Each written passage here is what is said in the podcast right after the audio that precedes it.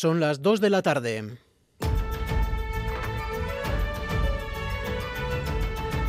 Crónica de Euskadi con Imanol Manterola.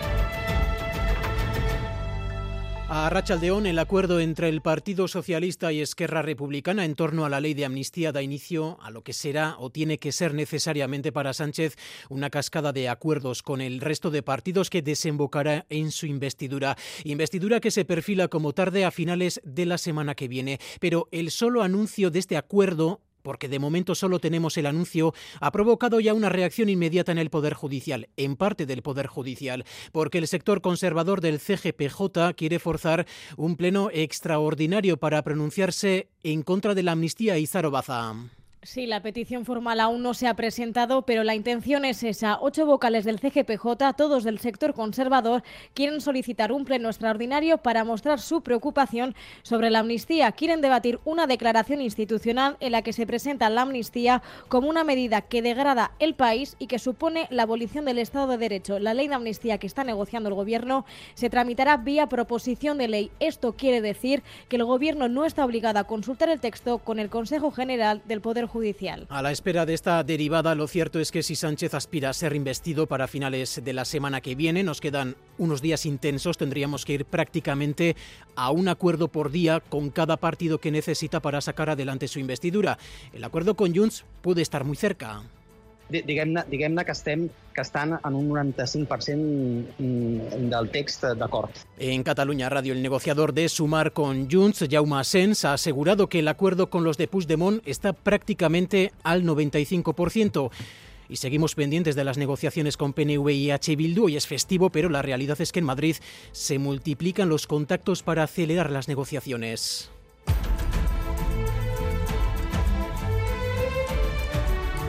La situación en Gaza sigue acaparando este miércoles la atención internacional. Esta mañana la atención se ha situado en el paso fronterizo de Gaza porque se han producido las primeras evacuaciones de heridos y extranjeros. Oscar Pérez. Fruto del acuerdo alcanzado con la mediación catarí, en torno a 500 personas esperan a ser evacuadas junto a la valla en Rafah. Las agencias aseguran que varios han cruzado ya esa frontera. Son palestinos heridos en situación muy grave y personas con pasaporte extranjero que quieren abandonar la franja. Se incluyen también trabajadores de organizaciones humanitarias, aunque se desconoce quiénes y cuándo podrán salir de Gaza. Mientras tanto, en el norte...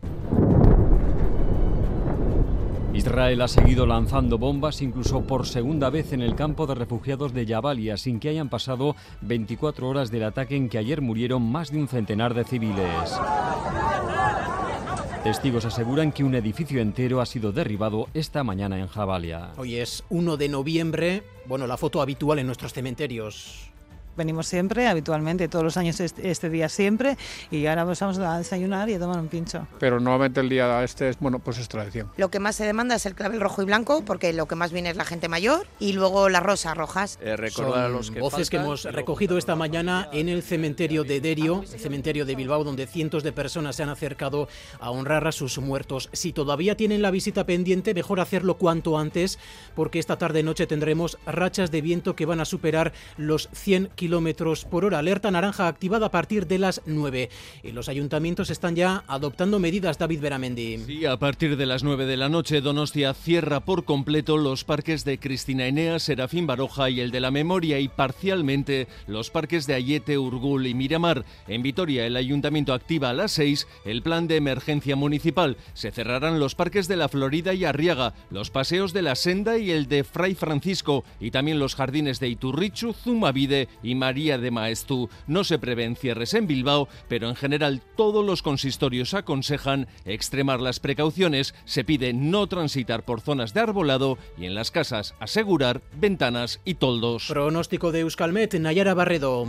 A partir de la tarde el viento del suroeste se intensificará de forma notable y por la noche sobre todo soplará con mucha fuerza. Las rachas podrán superar los 120 km por hora en las zonas más expuestas, pero también serán muy intensas en zonas urbanas, sobre todo del oeste, donde podrían rondar incluso los 100 km por hora. Y de cara a mañana jueves esperamos un tiempo algo revuelto. Tras el viento intenso de madrugada, durante algunas horas el viento soplará más calmado, pero eso sí, a lo largo del día, sobre todo en la costa, el viento del oeste volverá a soplar con intensidad. A ello a sumar la lluvia, con chubascos que se darán de forma intermitente y que incluso podrían venir acompañados de tormenta. En cuanto a las temperaturas, la máxima se registra a esta hora en Bilbao con 19 grados, 17 grados en Donostia, Iruña y Bayona, 16 grados en Gasteiz y también un repaso a los titulares del deporte. Álvaro Fernández Cadierno, Arrachaldeón. Arrachaldeón hoy con la Copa como protagonista. El Eibar conseguía anoche en Lorca su pase a la segunda ronda. Hoy juegan Baracaldo, Guernica, Tudelano, Valle de Hues y por supuesto Real y Athletic. Los donostiarras se miden al Buñol a las seis y media, los bilbaínos al Rubí a las nueve y media. Dos nombres propios más. El del base norteamericano Chris Kioza, el primer fichaje del Vasconia ya dirigido por Dusko Ivanovic, y el de Iker Vicente, nuevo campeón de Euskal Herria de Escolaris. Con Asier Iriarte y Beatriz Leal en la técnica, las 2 y 5 arrancamos. Crónica de Euskadi, con Imanol Manterola. Madrid, Cizaro, Baza, Rachaldeón. A de Ombay. Tras días de gestos, guiños, hoy ya podemos hablar de un acuerdo eh, prácticamente cerrado, el primero después de sumar, claro, no solo con uno de los partidos clave para esta investidura que es Esquerra Republicana, sino también en un asunto central para garantizar el apoyo de los catalanes, que es la ley de amnistía. Pero, Izaro, todavía no conocemos los detalles de esa ley, no hay texto, mucho menos se ha iniciado tramitación alguna. La noticia a esta hora es que ocho vocales del CGPJ por cierto, los ocho nombrados en su día propuesta del Partido Popular quieren celebrar un pleno extraordinario para una declaración institucional en contra de esa amnistía. Eso es, todavía no se ha presentado petición formal, pero ocho vocales del Consejo General del Poder Judicial han solicitado convocar un pleno para mostrar su preocupación sobre la amnistía. Los ocho vocales, todos ellos nombrados a petición del PP, quieren debatir una declaración institucional en la que se califica la amnistía, la amnistía como una degradación para el país y una medida de abolición del Estado de Derecho. El pasado sábado, ante sus bases, Sánchez dijo que la medida de gracia se adoptará por el interés de España y estas palabras del presidente en funciones dicen los vocales conservadores, justifican que el Consejo dé su opinión sobre la ley de amnistía. Sin embargo, la ley en cuestión se tramitará como proposición de ley, por lo que el Gobierno no estaría obligado a consultar el texto ante el CGPJ. Los vocales confían que el pleno extraordinario para abordar la amnistía se convoque la semana que viene, pero la decisión la debe tomar el presidente interino. Bueno, en todo caso, de momento, Izaro, lo que tenemos es ese acuerdo, mm. anuncio de acuerdo PSOE-Esquerra que conocíamos anoche, clave porque habla de un espaldarazo a la cuestión de la amnistía.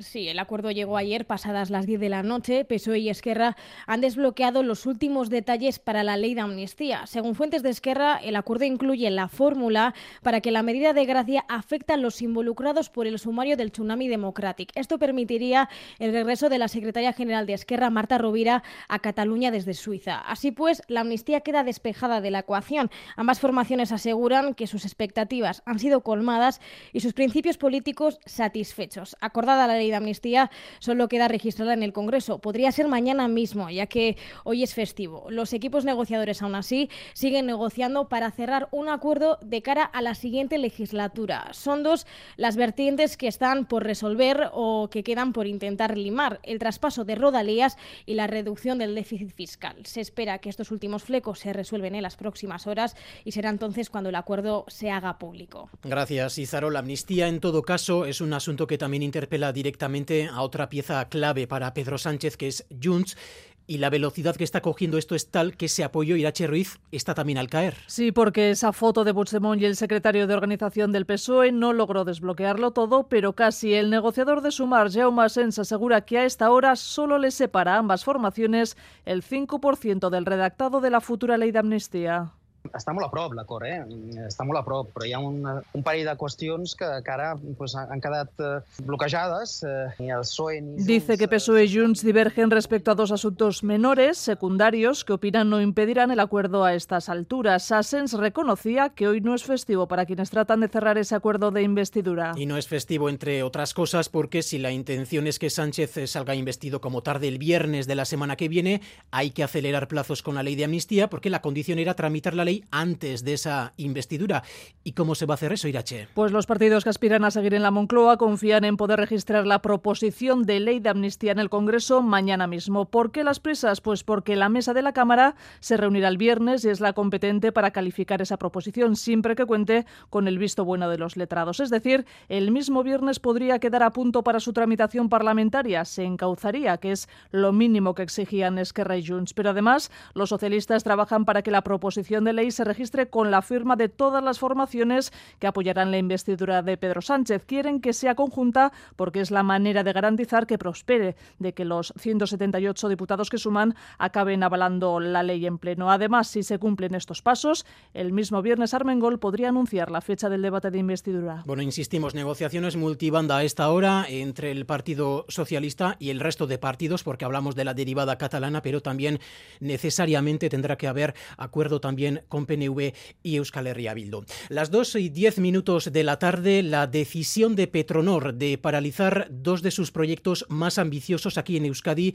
sigue generando reacciones. Ayer les contábamos que las instituciones vascas se han mostrado comprensivas con el enfado de la empresa motivado por el impuesto a las energéticas y a la banca. Ha habido eh, un mensaje coincidente en pedir certidumbre al gobierno español para seguir atrayendo inversiones. Sin embargo, para los sindicatos, la actitud de Petronor está siendo un chantaje y en esa palabra chantaje también ha coincidido esta mañana EH Bildu, ahí no hay iglesia. Sí, sindicatos y EH Bildu coinciden en calificar de chantaje esas declaraciones de los responsables de Repsol y Petronor de que congelarán algunos proyectos en Euskadi mientras se mantenga el impuesto especial a las energéticas. La portavoz de EH Bildu en el Parlamento Vasco, Nerea Cortajarena, lo considera vergonzoso, cree que lo que quieren es una autopista fiscal y arremete a su vez contra el gobierno vasco por mostrarse comprensivo con estas empresas mientras se envalentona ante las protestas de trabajadores pedir mejoras laborales. Lo decía en Factoría en Euskadi irratia.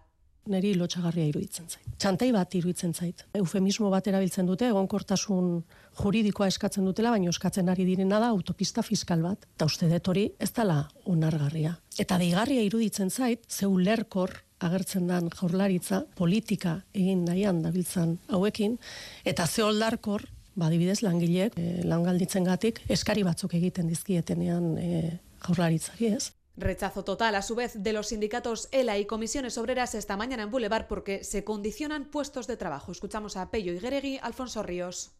Me ha parecido una absoluta frivolidad, sabiendo que hay cientos de personas que trabajan en Petronor y están subcontratadas en, en Petronor, que condicione el futuro de esas personas a un, a un chantaje. Que quieran encima condicionar la acción de un gobierno, pues tiene, vamos, directamente es un chantaje y que encima lo hagan relacionándolo con la viabilidad del empleo de esas empresas, pues es algo directamente obsceno y es inadmisible. Y subrayan que estas empresas se han estado beneficiando de ayudas públicas. A partir de las 9, alerta naranja en Euskadi por fuertes vientos. De 9 a 12 de la noche se esperan rachas de hasta 120 kilómetros por hora en Araba y en Vizcaya, de hasta 100 en Guipúzcoa. Y esto ha llevado a varios ayuntamientos a tomar medidas, como es el cierre de parques. Vamos a hacer un repaso por las capitales, empezando por Donostia, David Beramendi, Arrachaldeón. Arrachaldeón, en efecto, a partir de las 9 de la noche, San Sebastián cierra por completo los parques de Cristina Enea, Serafín Baroja y el de la Memoria. Cierre parcial en los parques de Ayete, Urgul y Miramar. El ayuntamiento pide prudencia ante el viento, pero ojo también en nuestro caso por las olas, y es que mañana hay alerta naranja. El paseo nuevo se cierra a coches a las 5 de la madrugada y a peatones a las 12 del mediodía. A esa hora cierre también del espigón de la Zurriola y del acceso al peine del viento. En el caso de Vitoria-Gasteiz serán cerrando a lo largo de la tarde los parques y paseos que se suelen cerrar en estas ocasiones. Hablamos del Paseo de la Senda y el de Fray Francisco, los parques de la Florida y Arriaga y también los jardines de Iturrichu, Zumavide y María de Maeztu. Se cerrarán a medida que vaya empeorando la situación. El ayuntamiento activará a las 6 de la tarde el plan de emergencia municipal por vientos en fase de preemergencia, aunque las fuertes rachas ya se llevan notando desde la madrugada en toda Álava. Las rachas más fuertes se han registrado en Urcabustáis, 80 kilómetros por hora, muy cerca de 80 también en Amurrio o Valdegovía. Esta próxima noche las rachas pueden superar los 120 kilómetros por hora en zonas de montaña.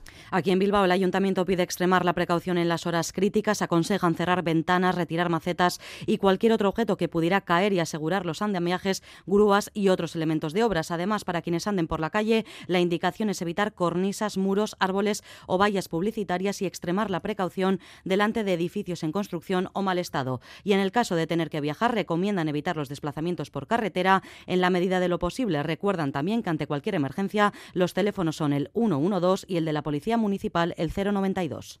Y aquí en Iparralde están listos para la llegada del temporal que se espera mañana, pero ya se está empezando a notar. Contra las fuertes ráfagas de viento y olas de hasta 9 metros han protegido el casino de Biarritz con 300 sacos de arena. Hoy, además, a partir de las 6 de la tarde, en Vidarte se prohíbe la entrada al litoral. La corniche permanece cerrada al tráfico por orden de la prefectura.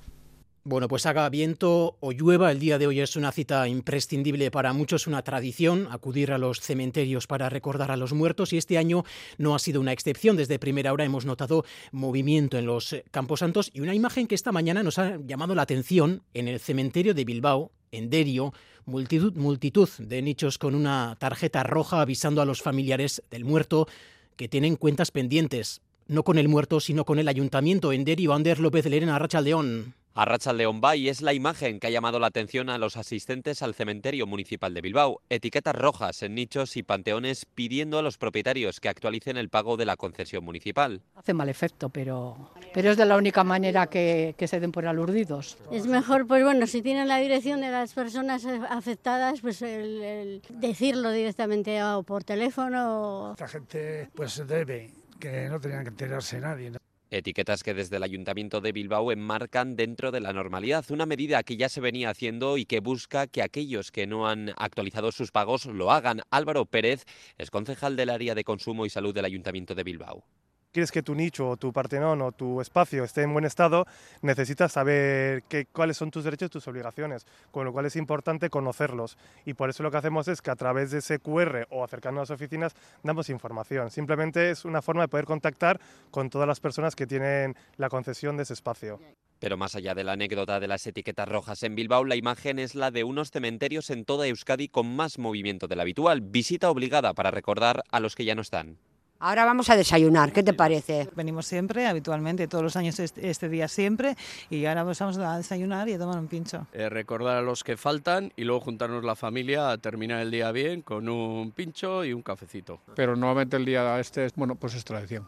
Y fuera los tradicionales puestos de flores. Este año mantienen el precio, aunque con matices. Las flores no han subido, han subido el relleno, el verde, las tarrinas, los plásticos. Lo que más se demanda es el clavel rojo y blanco, porque lo que más viene es la gente mayor, y luego las rosas rojas. Un 1 de noviembre marcado por la lluvia de primera hora y las fuertes rachas de viento que están previstas para las próximas horas. Y como todos los años, en este 1 de noviembre, Día de Todos los Santos, en el cementerio de Iruña se ha realizado esta mañana el tradicional homenaje a la memoria del célebre músico Pablo Sarasate.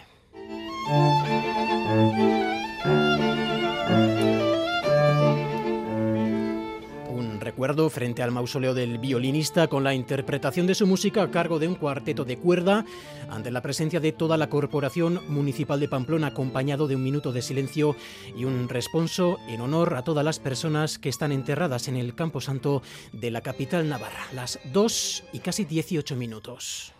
Crónica de Euskadi con Imanol Manterola.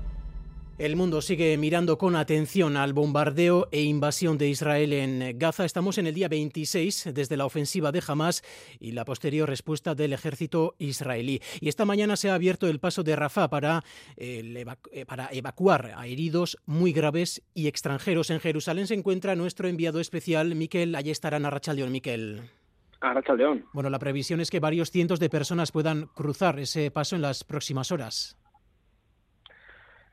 Sí, la verdad es que ha habido un acuerdo entre Hamas e Israel gracias a la mediación de, de, Qatar y por primera vez desde el inicio de la guerra se abre la puerta para salir por el paso de Rafah y hay permiso, las cifras no están cerradas, se habla de cientos de extranjeros que han quedado atrapados en la guerra o ciudadanos de Gaza con doble nacionalidad y de decenas de heridos que serán llevados a, a un hospital eh, próximo en, suelo egipcio. Eh, no hay que olvidar que en estas tres semanas de guerra hay más de 8.000 muertos y más de 15.000 heridos. Es la primera vez, por tanto, que se abre la, la, la puerta para, para poder salir desde, desde Rafah, aunque hay que decir que la puerta para meter ayuda humanitaria ha estado abierta, aunque ha sido con cuentagotas y hoy también han entrado camiones. Pero la buena noticia, sin duda, de esta jornada es que por primera vez los egipcios acceden a abrir esa puerta que es importantísimo para que la gente pueda salir de Gaza. Y además, eh, otra noticia destacada de la mañana allí, Miquel, es que después de la masacre eh, que el ejército israelí cometió ayer en el campo de refugiados de Jabalia, hoy la ha atacado por segunda vez.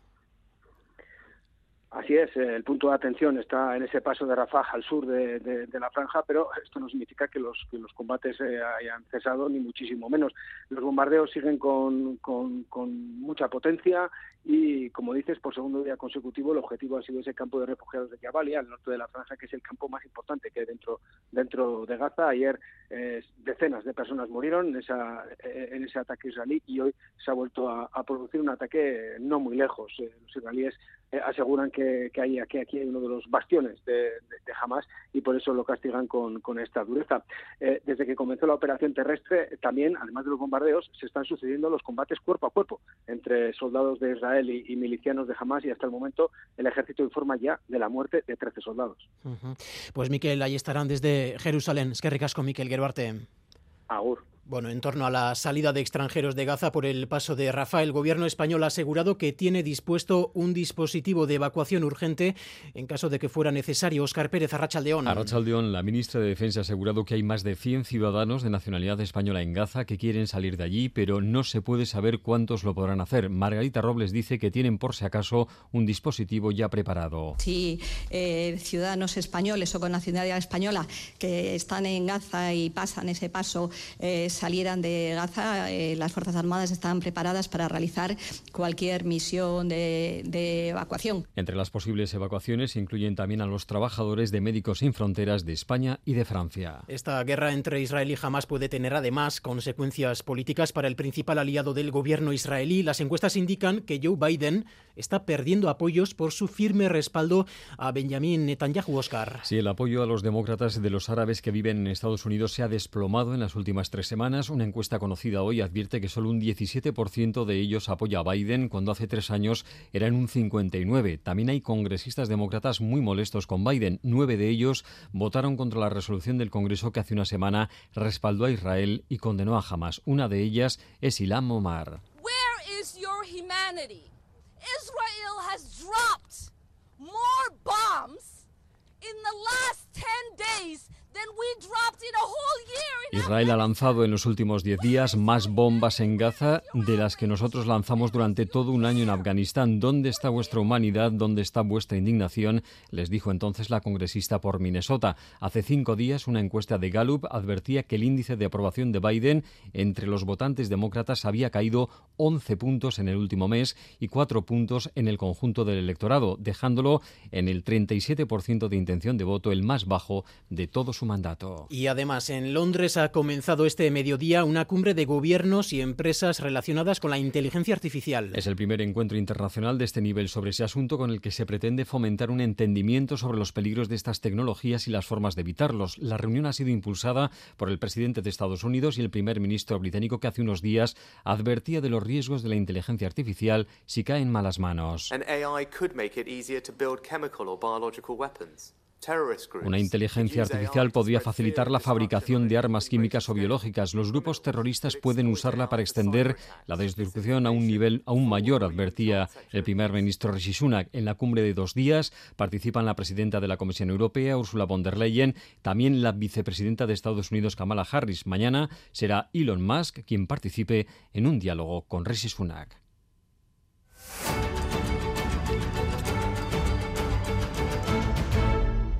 En este mes de noviembre que acabamos de iniciar van a volver a tener una cita electoral en 70 pueblos y concejos de Navarra. Son localidades en las que nadie quiere ser alcalde y no se presentó ninguna candidatura en las pasadas elecciones municipales de mayo. Pues bien, en cuatro de esos pueblos se han llevado una sorpresa siguen sin tener una candidatura y se ha presentado una lista de fuera del movimiento estatal Escaños en Blanco que se presenta pero luego no ocupa las concejalías, algo que les preocupa por el miedo a que quede la gestión del pueblo paralizada, Aguirre.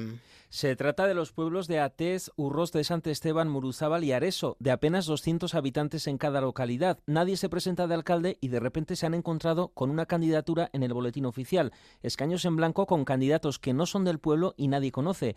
Mario Ormaech es el portavoz de la campaña de escaños en blanco en Navarra. Hay cantidad de personas que no se sienten representadas en las elecciones por ninguna de las opciones políticas que se presentan. Entonces nosotros lo que pretendemos es ser la opción de los no representados. El problema es que si se presentan para luego dejar el puesto vacío, si consiguen el 5% de los votos, salen elegidos e impiden la creación de una comisión gestora del Gobierno de Navarra. José Atormín o Termin es el actual alcalde de Areso. Sorpresa y un poco de miedo a ver qué es lo que puede venir. Como no hemos estado en este caso nunca, ante la opción de paralización, pedirán a los vecinos que se abstengan. Desde Escaños en Blanco han aclarado que no bloquearán ningún pueblo. En ese caso, no se presentarían a la constitución del ayuntamiento para facilitar la creación de esa gestora. Incluso que nos ha sorprendido a nosotros es que hayamos sido la única fuerza política que concurra en esos municipios. Es un hecho muy singular, la verdad. Si es el caso en el que consigamos recibir el apoyo de los vecinos de esos municipios y, por tanto, eh, alcancemos eh, el derecho a tener una concejalía, no nos vamos a presentar en la constitución de lo que es el Pleno. Escaños en Blanco se presenta en 12 localidades de Navarra en la repetición electoral del 26 de noviembre, pero en 8 de ellas sí han conseguido sacar una candidatura alternativa con gente del pueblo. Conche última los detalles de la manifestación que ha convocado para este sábado en Bilbao para denunciar lo que consideran una injerencia de los tribunales en la normalización del euskera y reivindicar los derechos lingüísticos de la ciudadanía. Esas injerencias que denuncian se refieren a sentencias recientes que hemos conocido sobre el uso del euskera en los ayuntamientos y también en el ámbito laboral, entre otros, la exigencia del euskera en la administración pública o en concreto en las subcontratas de la administración. Esta mañana en Boulevard de Radio Euskadi hemos escuchado a representantes de ELA y de comisiones obreras que han debatido sobre esta cuestión, entre otros, sobre los perfiles lingüísticos, María Ruiz. Sí, unos perfiles lingüísticos que dicen desde comisiones obreras deberían ser más flexibles y adaptarse al puesto de trabajo a cubrir. Alfonso Ríos es responsable de salud laboral y política lingüística de comisiones obreras. Entre un 17 y un 19% de personas en Euskadi acreditan, acreditan un eh, nivel el B2 o superior. El sistema de perfiles lingüísticos no puede dejar fuera al otro 80% de la población. Defienden también que hay que proteger tanto los derechos lingüísticos, lingüísticos como el derecho al trabajo. Desde ELA, por su parte, su responsable de negociación colectiva y euskera, Pello Igueregui, pone el foco en que esta dicotomía solo se plantea con el euskera y no con otros idiomas o estudios es una dicotomía interesada. Solo se plantea con el euskera. Una profesora de Endaya que ha aprendido filología vasca y quiera enseñar en Irún en euskera no puede trabajar en ese colegio público si no conoce el castellano. Apuestan desde ELA por poner plazos para que las administraciones sean bilingües, aunque respetando una transición amable. Y desde comisiones obreras ponen el foco en los trabajadores subcontratados, como el caso de los empleados de la Casa de Cultura de Baracaldo, a los que dicen hay que darles oportunidades. Lo que deberíamos de, acordar es, eh, a partir de este plazo, todas las administraciones van a poder tener un funcionamiento bilingüe. Estamos dispuestos a ser flexibles. Queremos un tránsito amable. Nuestras administraciones públicas mm, llevan gastados millones de euros en euskaldunizar a su personal funcionario, lo cual está bien, pero han gastado cero euros en euskaldunizar a las subcontratas de la administración pública. Aseguran desde comisiones obreras que las últimas sentencias tienen un carácter laboral, mientras desde ELA insisten también en que es un problema político, judicial y también laboral. Y dos apuntes culturales para terminar. El primero en Tolosa.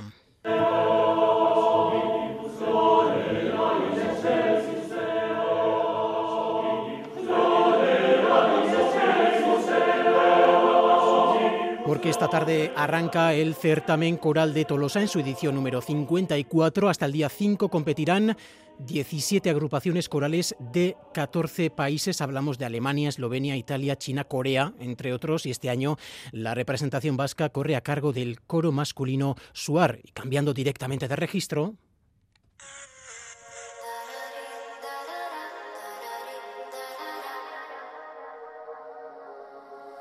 explicarte lo que ayer me pasó? A las 8 de la tarde, concierto de una de las artistas del momento en el BEC de Baracaldo. Aitana presenta disco. Y tengan en cuenta que tanto Euskotren como el Metro anuncian que han reforzado sus eh, servicios. Así despedimos esta crónica de Euskadi con uno de los temas de Aitana titulado Mi amor. Bueno, les dejamos ahora con los deportes con Álvaro Fernández Cadierno. Es que en Arretagati, Carrachaldeón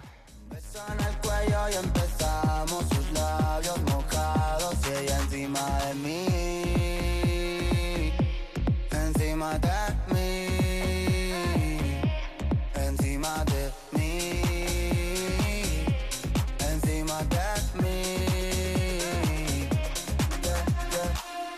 Entre sus sábanos la mía, como me gusta lo que hacía, dándome lo que yo quería. Pega tu boca con la mía.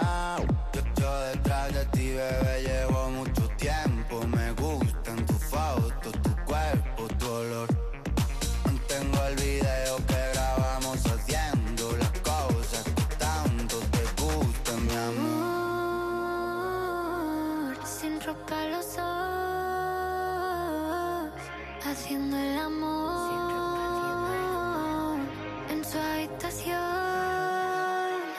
fue como lo conocí.